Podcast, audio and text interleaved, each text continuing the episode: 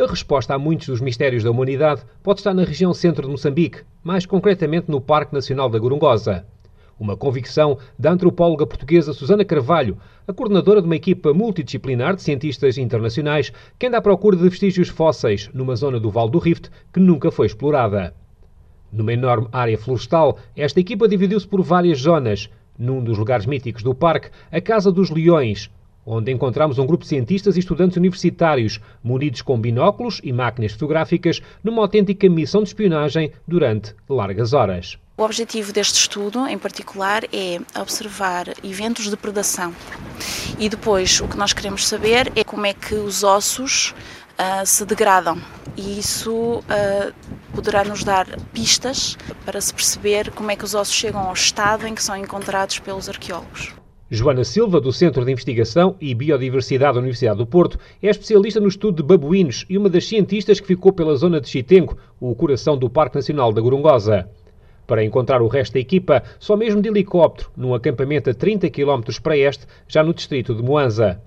E mal chegamos, o início de uma caminhada pela selva, desta vez para uma exploração recheada de sucesso, como reagiu na hora Susana Carvalho, a diretora adjunta de Paleontologia e Primatologia, do Parque Nacional da Gorongosa. Isto é, sem sombra de dúvida, o sítio com mais fósseis que já encontramos até agora. Susana licenciou-se no Porto, tirou um mestrado em Coimbra e é professora na prestigiada Universidade Britânica de Oxford. Há três anos que estamos à procura de sítios fósseis na área da Gorongosa e já tínhamos encontrado alguma coisa, mas ainda não tínhamos encontrado um sítio como, como este, com esta densidade de fósseis. Já vimos uh, tartaruga, já vimos crocodilo, já vimos hipopótamo uh, e o material está especialmente bem preservado.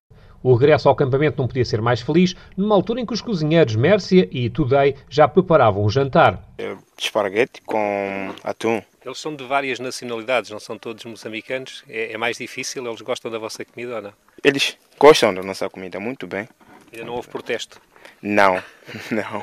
Reunidos à volta da fogueira, alguns dos melhores especialistas das várias áreas da ciência, coordenados por Susana Carvalho. Somos quase uh, cerca de 20 investigadores mais séniores de, de, todo o mundo. Uh, neste momento temos 25 pessoas aqui no, no acampamento e quando estamos todos juntos com os estudantes somos 40 pessoas. E nesta equipa multidisciplinar há mais portugueses, como é o caso dos espeleólogos Maria José, Luís Meira e Frederico Tatá, eles que andam pelas profundezas da Gorongosa à procura das melhores grutas. Numa primeira fase uh, faz-se a exploração da gruta, uh, faz-se a descrição enfim, em termos gerais, eh, dessa cavidade natural e depois, eh, numa fase posterior, eh, faz então, irão fazer-se então, mediante as autorizações, as sondagens arqueológicas naquelas que se revelem ter maior potencial. O objetivo desta expedição é só um: encontrar respostas para a origem da humanidade. Nós pensamos que a Gorongosa está aqui, um, pode preencher um nicho geográfico, uma lacuna geográfica entre o resto do, do Rift e a África do Sul, uh, que pode ser essencial para perceber de onde é que nós, humanos, uh, viemos origi originalmente. Durante as três semanas de campo, a rotina diária é quase sempre a mesma. Longas caminhadas e muita paciência à procura do melhor achado arqueológico, contando com a preciosa ajuda de assistentes vindos de várias universidades como é o caso das estudantes Clara Mendes e América Macó e do professor assistente Roberto Mulcibor, da Universidade Eduardo Mondlane, de Maputo.